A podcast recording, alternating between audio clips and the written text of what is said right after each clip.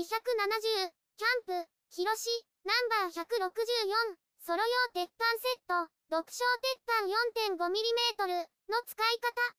広し、ナンバー164、ソロ用鉄板セット、極小鉄板 4.5mm を購入しました。見てみる。開封しました。鉄板はビニール袋に入っています。取っ手です。鉄板を入れるケースです。鉄板を開封します。重さはずっしりきます。裏を見てみます。このようになっています。戻します。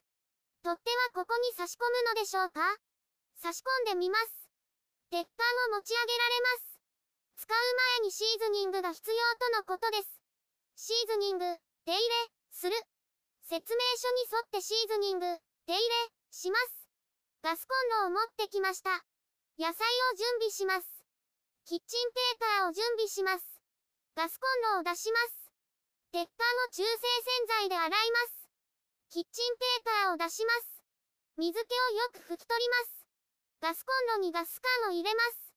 鉄板を置きます。火をつけます。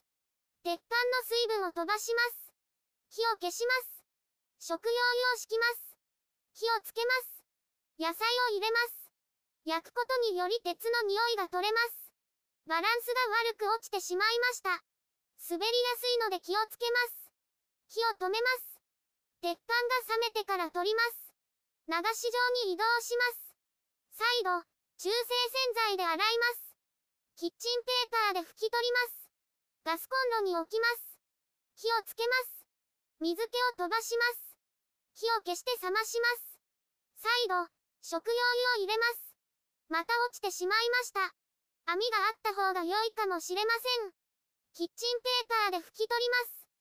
シーズニングが終わりました。薄い油でコーティングされています。今度、実際に使ってみたいと思います。YouTube でたくさん動画を公開しています。概要欄からリンクを参照ください。